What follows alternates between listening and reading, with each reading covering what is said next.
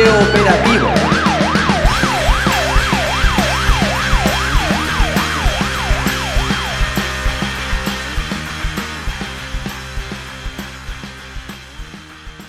Yo el 17 de diciembre de 2017 me hice mi primera flexión. Hice una. Yo entrenaba con un chaval, hice una, me tiré al suelo y me puse a llorar. Y me dijo, chaval, hazte otra. Y le dije, no, con esto es un punto de inflexión y yo con esto he hecho hoy suficiente. Déjame disfrutarla, ¿no? Y me fui a casa, ¿eh? Había entrenado, sí que es verdad que el chaval este también me ayudaba en el tema de entreno y tal y cual, en gimnasio. Y, y me dejó las flexiones para el final, para cuando una vez que tienes fatigados, cuando el trabajo, el músculo más trabaja. Y, y le dije, tío, vámonos a la ducha, que, que lo que tenía que hacer hoy ya lo he hecho porque yo era incapaz de tumbarme y de, de hacerme una flexión. Y ya te digo, siempre estábamos hablando mucho de correr, mucho de tal, pero joder, es que teníamos la- las putas flexiones, es que eso estaba ahí, ¿eh? Sí. O teníamos una prueba de velocidad en la que tienes que tener una explosión en la que te puedo asegurar que tu peor enemigo es el lastre de tu peso. Claro. Porque ahí o estás flaco y tienes una potencia muscular enorme o no, no haces nada. ¿eh? Y luego la flexión igual, yo no... Todo era grasa, o sea, que yo no tenía nada musculado en mi cuerpo. El músculo suficiente que, con el que creces, ¿no? Pero no, no había nada ahí. Entonces ya te digo, yo ahí tengo fechas muy marcadas en, en mi mente. Mm, Totalmente. La primera flexión es... 17 de diciembre de 2017. No Eh, es mi bonita, es bonita el, el que recuerdes esa fecha como ese nido, ¿no? Que cayó, que cayó del árbol, que cayó esa barrera mental, que viste, ¿no? Es, es un poco valorar también el resultado de aquello que has trabajado y decir, coño, mira, soy capaz, soy sí, capaz, sí, ¿no? sí. Eso que pensaba que no iba a suceder nunca, pues ha sucedido. ¿Cómo? Con trabajo, con esfuerzo, con, con- con disciplina. Y me, me flipa eso, que hayas remarcado también, porque es evidente la, la- la suma importancia que tiene un preparador Sí. cuando, claro, hemos hablado de que uno puede estar en baja forma, por ejemplo. Pero es que uno, cuando no ha practicado deporte nunca, no solo es que le va a costar a nivel física y mentalmente eh, empezar, ¿no? Es que tampoco sabe cómo coño hacerlo, hablando mal. Claro, uno no tiene pautas de entrenamiento ninguno, entonces ahí sí que es verdad que corres un poco el peligro, incluso aunque tengas motivación y aunque tengas disciplina, tú puedes salir a correr, eh, intentar hacer el oso, lesionarte en la primera curva, frustrarte porque te has marcado un objetivo que no es real. Entonces, eh, me parece muy reseñable eso, que, que en ese momento uno sea honesto consigo mismo y diga, yo no sé cómo meterle mano a esto. Vale, ya, he hecho el primer paso, soy... eh, he considerado que voy a intentarlo, que voy a conseguirlo en un futuro. Va, soy capaz. Vale, tengo esa motivación. Punto uno. Voy a elaborar un plan, tengo un método y además soy disciplinado. Pero te falta ese, ese punto de, de decir, bueno, ¿cómo lo gestiono? ¿Cómo Sí, lo sí, hago? sí. Yo Por- sabía que yo mismo no era capaz de gestionar el deporte. O sea, yo no había practicado nunca, pues imagínate, a día de hoy continúo con esta persona gestionándome el deporte, porque es que mejor que un profesional que sepa marcarte todas las pautas, marcarte los descansos que son esenciales, eh, los días de carga, los días de descarga que se dice, que tal y cual, no. O sea, se tiene en cuenta 100.000 cosas que una persona de nosotros no tiene ni idea y que luego vienen las lesiones por eso, porque porque haces una burrada, porque te tiras siete días corriendo a la semana y a las rodillas las llevas mm, fritas, o sea, hay que gestionarlo mucho porque yo sabía que no me podía, si me iba a matar a estudiar no me podía jugar una lesión. Claro. Entonces tenía que tener a alguien que me gestionara el deporte y con el que confiar y decir, hostia, si hago esto, lo, lo consigo. Me parece, me parece muy, muy realista, muy de tener los pies en el, en el suelo y no dejarse guiar exclusivamente por aquello que se ve en las redes sociales, si quieres, puedes, hazlo, da... Vale, esa estás exclusivamente focalizado en ese 33%, en ese primer pilar de la motivación. Pero escucha, tienes que ser muy disciplinado, tienes que ser constante y además tienes que tener un método, tienes que tener a alguien que te eche una mano y para ello tienes que reconocer que no somos expertos en, en la materia. Que igual que a lo mejor a ti en ese momento te pasó con eso, a otra persona que a lo mejor ha estado trabajando durante muchos años y ha perdido hábito de estudio, o que a lo mejor no ha estudiado nunca, puede pensar, coño, ¿cómo es que yo me pego ocho horas delante del libro y luego hago un test y suspendo? Y otra persona, ese momento yo siempre lo, he intentado eh, predicar y, sugerir un poco, pues, que la gente se plantee si realmente está haciendo las cosas como tocan. Y decir, asume que, que no eres perfecto, asume tus errores, asume tus limitaciones y fórmate. Fórmate. No, si con 8 horas no eres capaz de sacar una mínima nota, igual no es cuestión de echar 32 horas.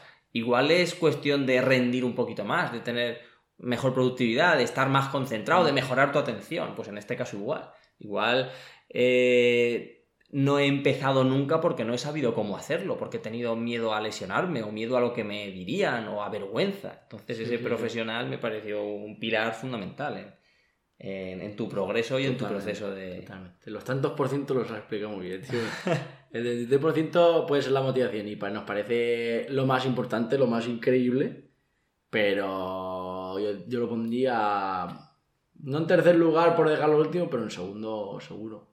Si tuviera que hacer un escalón, segurísimo. Vale, pues em, antes hemos hablado o has comentado cómo te estructurabas un poco las semanas, ¿no? Todos los días son iguales, ocho son siete días, pues seis hago esto, ocho horas esto, dos horas tal. ¿Qué pasa? Que eso, igual desde fuera, puede hacer creer a la gente que del mismo modo que todos los días son monótonos, que nosotros nos sentimos también de una manera muy estable, ¿no? Como todos los días son monótonos, como tengo a alguien que me controla, la academia me controla la teoría. El preparador físico me prepara las físicas. Yo cumplo, yo me dejo guiar. Todos mis días son iguales. Hostia, pues esto, pues día 1, día 2, día 3. y ambos sabemos que el proceso de oposición se parece más a una montaña rusa de hoy estoy aquí en lo más alto y hoy estoy aquí eh, sabiendo que, hoy no tengo el día de una manera muy continua. Entonces, ¿cómo fueron esos vaivenes, esos procesos o qué pensamientos a lo mejor recurrentes, tanto los negativos como en los que decías, hostias, hoy me siento, el, me siento que, una plaza es para mí? Esos vaivenes, esos pensamientos a lo mejor recurrentes durante el proceso. Mira, ahí es donde entra ah, en juego lo que acabamos de hablar de los tantos por ciento. Hay relego al tercer puesto el método es decir, el, la, organización, ¿no? La, tal, porque ahí es súper objetivo eso. Es decir, esto lo tienes así estructurado, hazlo, ¿no? Ahí ya te pasan la pelota a ti los profesionales. Y ahí entra, número uno, la disciplina y número dos, la motivación. Es decir, la motivación sí que es un vaivén, pero la tienes que tener latente siempre hasta en los malos momentos. Es decir, es la que tiene que mantener lo que he dicho antes vivo. Y luego ahí el número uno por excelencia para mí, la disciplina, la fuerza de voluntad, es decir, coño Alejandro, no es lamentarse, es pensar, tío, si quieres esto, toca esto. Es, que, no, no, queda otra. Lamentarse de, oh, es que hoy no puedo, hoy no me apetece y tal. No, tío. O sea, sentándote y estudiándote cinco páginas, ya serán más que si te quedas en el puto sofá, igual que si sales a correr 25 minutos. Ya será más que quedarte en el sofá o dar por el día por perdido, o porque me dé un día de descanso en el mes quinto, no pasa nada. Nada. A la biblioteca, como todos los días del Señor, a estudiar. Además, yo llegaba los domingos, estoy muy enfermo, y yo me planificaba la semana. Yo iba los sábados a la academia, entonces me planificaba los domingos de lunes a viernes. Y me planificaba cuántas horas tengo para estudiar, siete, ocho. ¿Y cuántas páginas se dividen el tema que voy a estudiar o que voy a repasar? 100. Entonces me tengo que estudiar 20 por día. ¿A cuántas por hora? Pues calculaba, pam, pam, pam, pam. y ahí iba tirando y eso es lo que me mantenía. Porque era, ya te digo, me iba poniendo pequeños objetivos. Las cinco páginas de esta hora superadas. Y pam. Cinco horas, o sea, cinco páginas, pam, otra.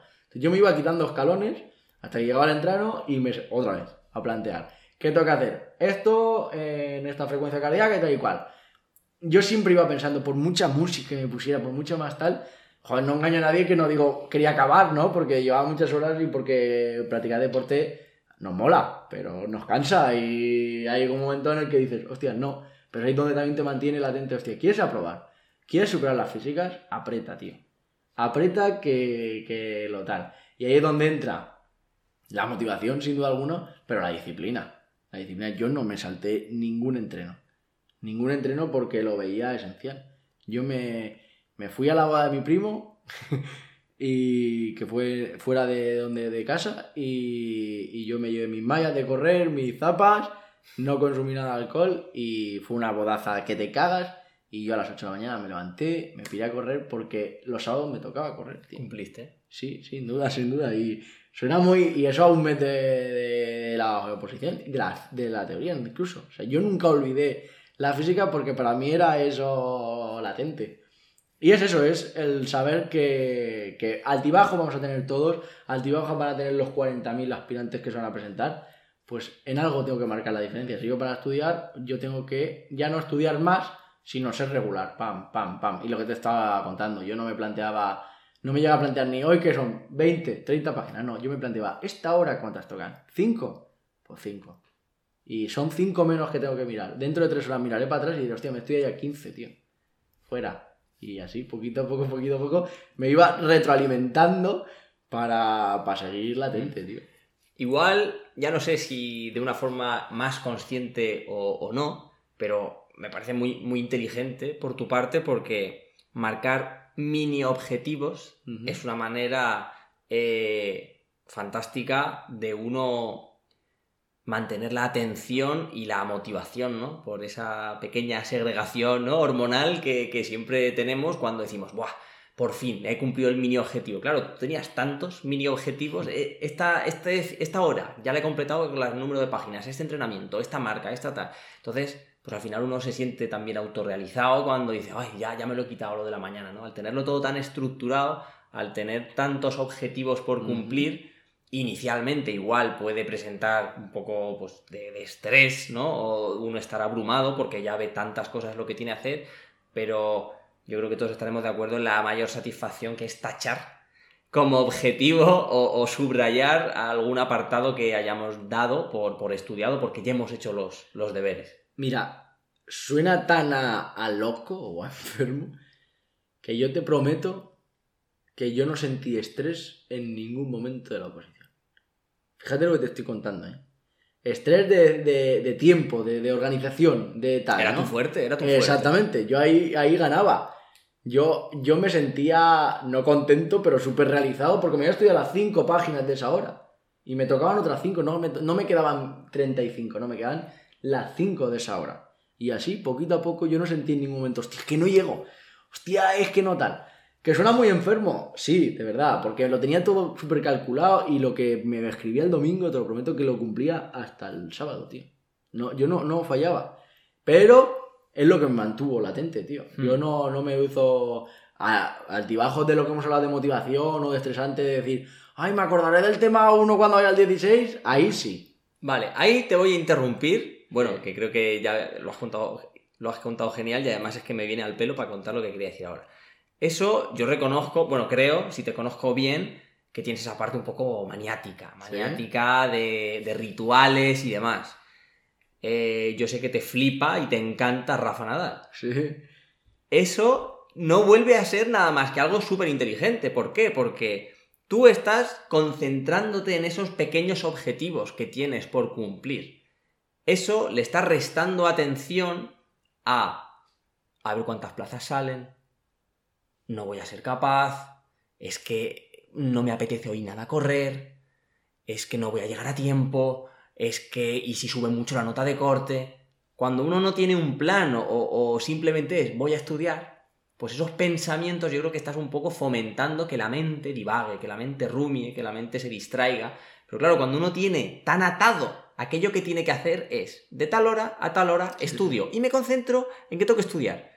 Pues eso es igual, ¿no? Yo ahora, aunque haya hecho una doble falta, momento toalla, me seco los antebrazos, me Y coloco aquí, me voy colocando el pelo detrás de las orejas, me saco los calzoncillos y yo voy a la siguiente. Total. No voy a pensar en qué puede salir mal o no. Entonces yo creo que esa parte eh, un poco maniática, eh, sin llegar a un extremo que en ningún momento te haya repercutido para mal, todo lo contrario, te hizo también mantener la, la cordura de, de no lamentarte y de, como tú has dicho, joder, enorgullecerte de decir, yo no he sentido estrés durante la oposición. Mira, dos cosas. Una, que mi zona de confort era organizarme. Es decir, yo estaba súper cómodo organizándome y cumpliendo mini objetivos. Entonces, ahí lo que me ayudó mucho es filosofía Rafa. Es decir, es que cualquier punto se empieza. Es decir, tengo mi botella de agua, la apoyo en el círculo porque sé que no lo hago por flipado porque me va a dar mala suerte, sino porque sé que esto me funciona. Rafa siempre lo dice. Yo sé que esto me funciona, me hace confiar en mí, me hace creer en mí. No lo hago por maniático de que si se me cae, no. Voy a perder el punto. Exactamente. Entonces, yo era, eh, yo era esa mentalidad, era decir, si sé que esto me funciona, que me mantiene latente, que me mantiene tal, para adelante. Porque yo no me sentí en ningún momento, ya lo he dicho antes, ni estresado, ni, ni pensando, usted no lo voy a conseguir, que va, que va. Era, que, que las cinco páginas pasan y ya no serán cinco, serán diez. Y eso así me hizo, por así decirlo, siempre estar, o sea, cre- crecerme y creérmelo bastante. Y, y la, la segunda cosa es que yo no oposité con gente.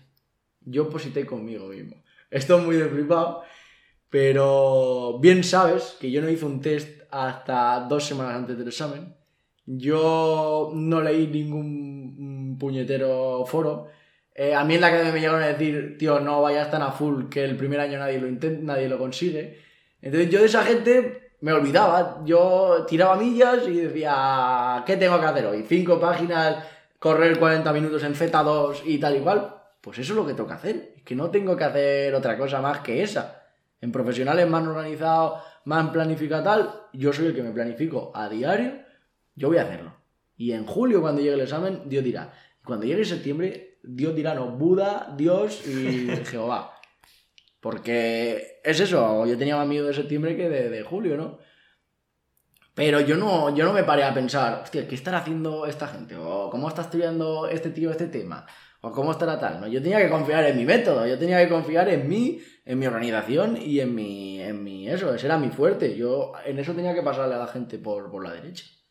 Entonces, sí que es verdad que yo agradezco un montón no a veces pararme o estancarme en las cosas propias, creo que de una oposición, que Sí. es mirar plazas, mirar el ratio de por plaza, que es que yo eso creo que ni lo miraba. Hacer simulacros Hacer- de a fuego, que está bien, ver un poco cómo funciona el examen, comprobar otros años, pero Yo eh, ni eso. no, siempre lo he comentado, no es una autoescuela. O sea, va, no hay una va, batería de preguntas cerrada y que haciendo test la vayas a sacar. No, no, entonces ahí creo que mi, mi disciplina, que tanto me han inculcado mis padres, creo que sido una fuente de disciplina por completo.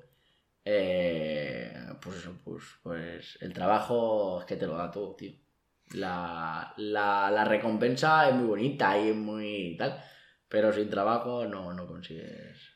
La, la disciplina, al fin y al cabo, de alguna forma consiste, creo, en estudiar cuando no tienes ganas, cuando tienes el peor día posible, hacer lo que toca porque es lo que toca. La motivación te puede fallar, te puede bailar, ¿no? Te puede haber un día que estés más de bajona. Entonces, ¿ahí qué pasa? Igual ahí eh, ya no te apetece tanto. Entonces, eso, eso te puede fallar. Pero el tú ser constante no. Ser tan disciplinado, consigues eso siendo tan disciplinado. Y aparte, no, no distraerte en esa serie de conjeturas y de pensamientos tan negativos que son tan propios de la, de la oposición. Porque si yo tengo claro que, que, ten- que de 5 a 6 tengo que estudiar este tema, o tengo que entrenar, o tengo que hacer... A mí no me da tiempo a, a pensar en Claro. si tengo o no motivación. No me da tiempo a pensar si me apetece o no me apetece estudiar. Tú fíjate el, el- el- el este de la cuestión, ¿no? El, el- cuando tú estás parado, estás estudiando de una manera un poco más libre, ahí divagas, ahí piensas, pero cuando uno tiene una cosa tan concreta y tan fija, hostia, no, no me ha dado tiempo ni a pararme en pensar si me apetece hacerlo o no. Yo cojo, lo he hecho y ya está. Mis divagaciones, por así decirlo, eran pensar cómo será mi vida una vez que haya aprobado, por así decirlo. Era, es que no eran otra cosa. Yo sabía que yo llegaba a las ocho y media de la tarde, me duchaba, me sentaba a ver el rojo pasar con mis padres y, y para adelante. O sea, es que fluía. Yo me encantaría, por ejemplo, ahora solo hacemos que mencionar esto y me encantaría eh, poneros un ejemplo de en qué momento saqué la garra de la fuerza de voluntad, de la disciplina y da igual, pero no sabría decir. O sea, aparte de que acabas a tiempo, es que no sabría decir porque es que fluía, es que iba Es una detrás que- de otra y Yo no creo- sabía poner un ejemplo. Yo creo que lo tenías tan interiorizado que eso es una cosa que lo sacas todos los días. Cuando, un ejemplo, cuando es en punto y estoy estudiando. Sí. Lo que pasa es que no es una cosa espectacular, no es una cosa que sea muy pues eso, visual o, que sirva de, Pero vamos, a nivel ejemplo, qué mejor ejemplo que hacer lo que toca siempre, independientemente de las ganas o no que tenga, o de la fuerza o no que tenga ese día. Ese es un ejemplo. Lo hacías tanto y tan a menudo y de una forma tan regular que, la oposición entera fue un ejemplo de, disciplina. Sin duda. En mi opinión.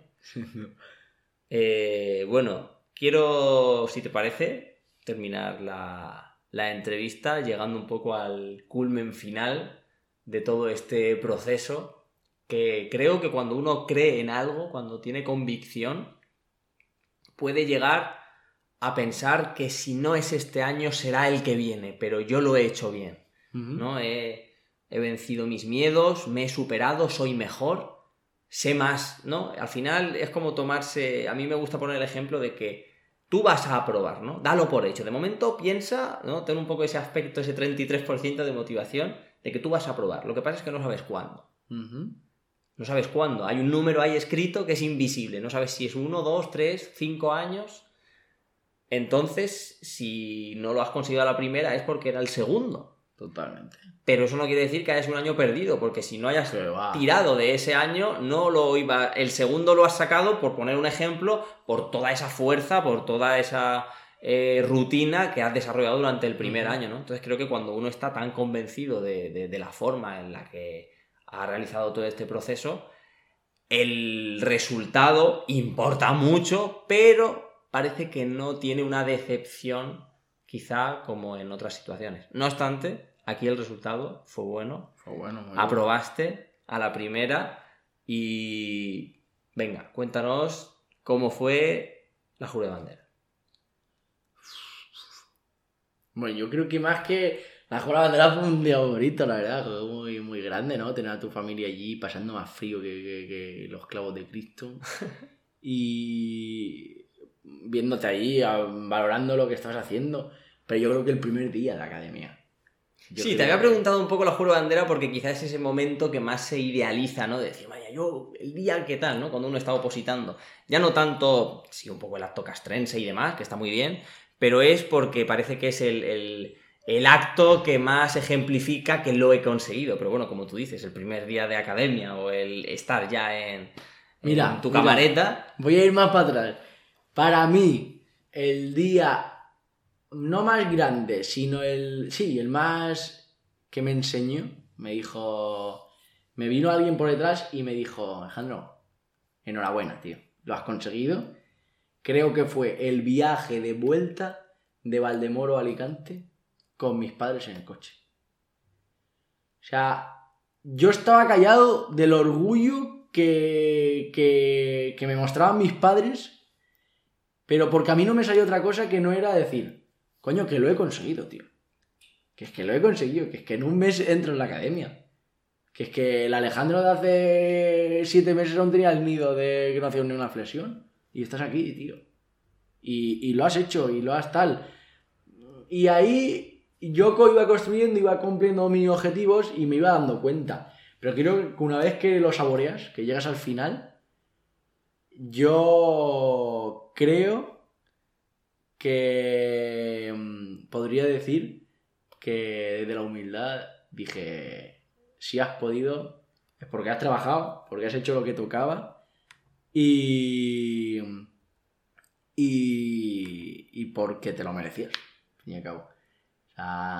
yo me abracé a mí mismo, me abracé a mis padres, sin duda, y les dije gracias, gracias y mil gracias por apoyarme y por estar allí conmigo pero el aprendizaje, el crecimiento personal, la madurez que adquieres, eh, el, amor que sientes hacia uno mismo, que me parece enorme y esencial en, el puto mundo, creo que me lo aportó. Yo siempre era un tío que, que sea, tío, que poco a poco me había hecho creer en mí, el ir construyendo poco a poco, aunque antes me, me destruyera.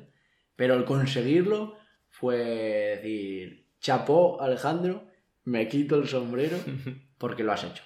Porque lo has hecho y porque lo has conseguido y porque el trabajo, la disciplina y la motivación te han llevado hasta aquí. Nadie, nadie, nadie en el mundo te podrá decir ahora, tío, no puedes hacerlo. tío, este año no lo intentes a tope, que es que nadie entra a la primera. Nadie me podrá decir ya nada de, directamente. A lo mejor no lo conseguiré, pero lo intentaré. Es lo que hablábamos antes de, de las veces. Tío, inténtalo, hazlo, tírate al ruedo. Que si no lo consigues, llevarás un trabajo y una base construida que te cagas. Y nunca, nunca, nunca, nunca podrás reprocharte no lo has hecho o no lo has intentado. Mi mayor mierda, yo creo que hubiera sido pensar, joder Alejandro, nunca lo intentaste. Y fuera, fíjate, de, lo que conseguí, de lo que tengo hoy en día. ¿eh? Creo que mi mayor reproche en la vida hubiera sido, Alejandro, nunca lo intentaste.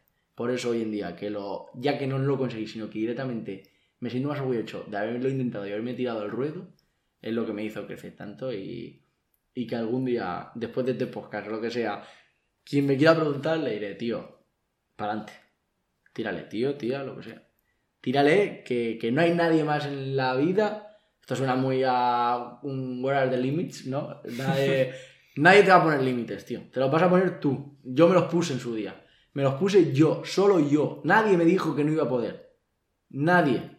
Me los ponía yo, no vas a ser capaz, no lo vas a hacer, no lo vas a tal.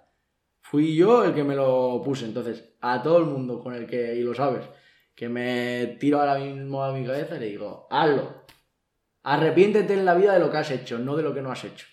Porque eso te lastrará y te tirará para atrás. Y nunca, sabes que nunca suelo contar mucho mi historia ni tal, solo lanzarla tal.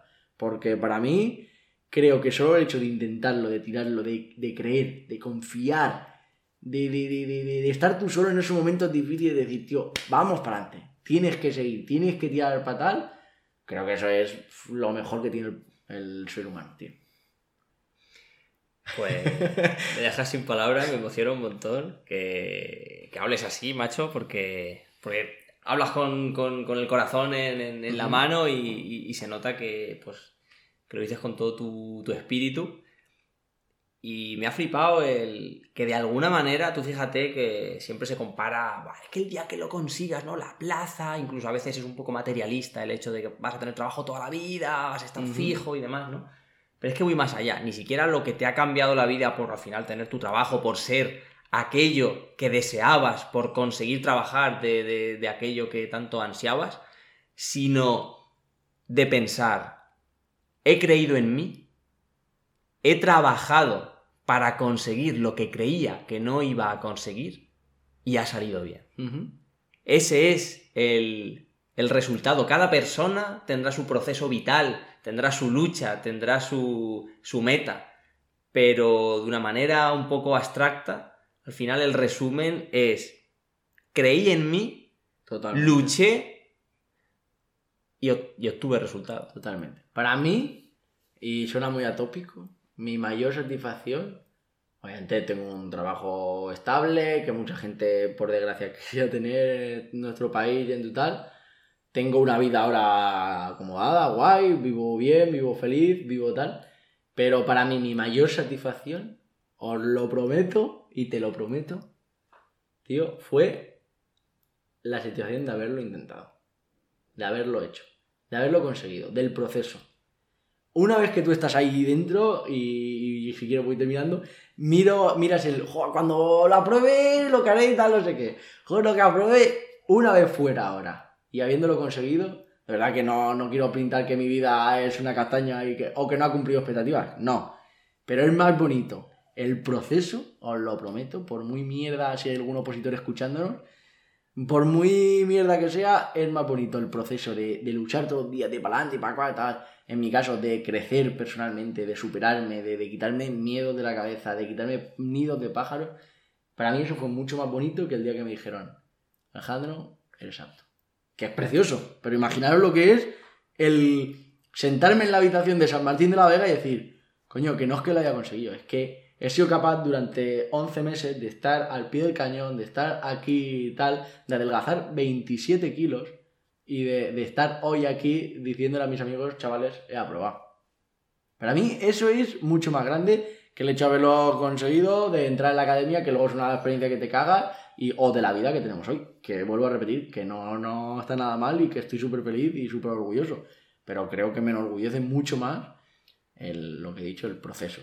Es, al fin y al cabo una satisfacción personal. Mm es desarrollarte, mejorarte, quitarte miedos y al final, de alguna forma, ese proceso, ¿no? Esa, el quitarte esos, esos pájaros, esos nidos, el haber sentido que lo intentaste y que lo conseguiste, de alguna forma creo que a nivel colateral también ha influido en muchos aspectos de tu vida. Porque tú has comprobado que la disciplina funciona. Tú has comprobado que los miedos están en tu cabeza. Tú has comprobado que los límites te los pones tú.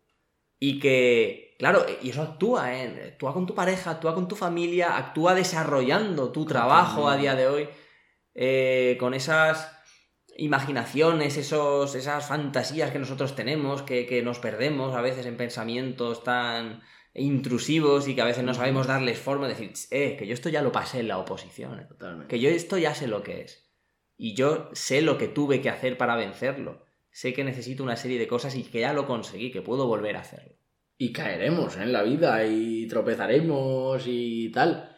Pero ahí es donde la oposición, por así decirlo, me enseñó que, bueno, pues te levantas y tiras para adelante. Es que no hay otra cosa. Y caeré cien mil veces en mi vida, ¿eh? Seguramente me tropezaré, me daré hostias, pero el remar me enseñó, me lo enseñó el Zulo. Ya te lo digo yo. Me gusta mucho eso, que retomemos de alguna forma esa, esa faceta de, de la oposición, de superación, de... Porque se olvida, ¿no? Porque como tendemos a, Sí, a a idealizar. adaptarnos, que está bien y que es muy humano, tendemos a adaptarnos, pero ostras, cuando echa uno la vista atrás y piensa en lo que hizo, en lo que aguantó y en lo que superó, pues yo creo que el sentimiento de satisfacción, de, de agradecimiento, pues es infinito. Totalmente. Te doy la razón y. Aquí estoy. Bueno, pues nada, macho, no te puedo nomás que dar las gracias por haber accedido. A ti, a ti, joder, si más que hemos hablado esto, te digo. Tenía hasta el miedo de, de no saber expresarme o de no explicarme como toca, de la cantidad de veces que contigo he tratado, o lo hemos desmenuzado. Este tema Sí. da para 100.000 podcasts, porque desmenuzas parte por parte y, y llegas a un diván, sentadico ahí, acostado. Ya ves. Pero que muchas gracias a ti por permitírmelo, de verdad. Bueno, pues este ha sido el episodio de hoy. Si os ha gustado, pues podéis compartirlo con gente a quien consideréis que le puede venir bien. Eh, podéis echarle un vistazo también en las redes sociales, dando la chapa. Y nada más, nos escuchamos en el próximo episodio.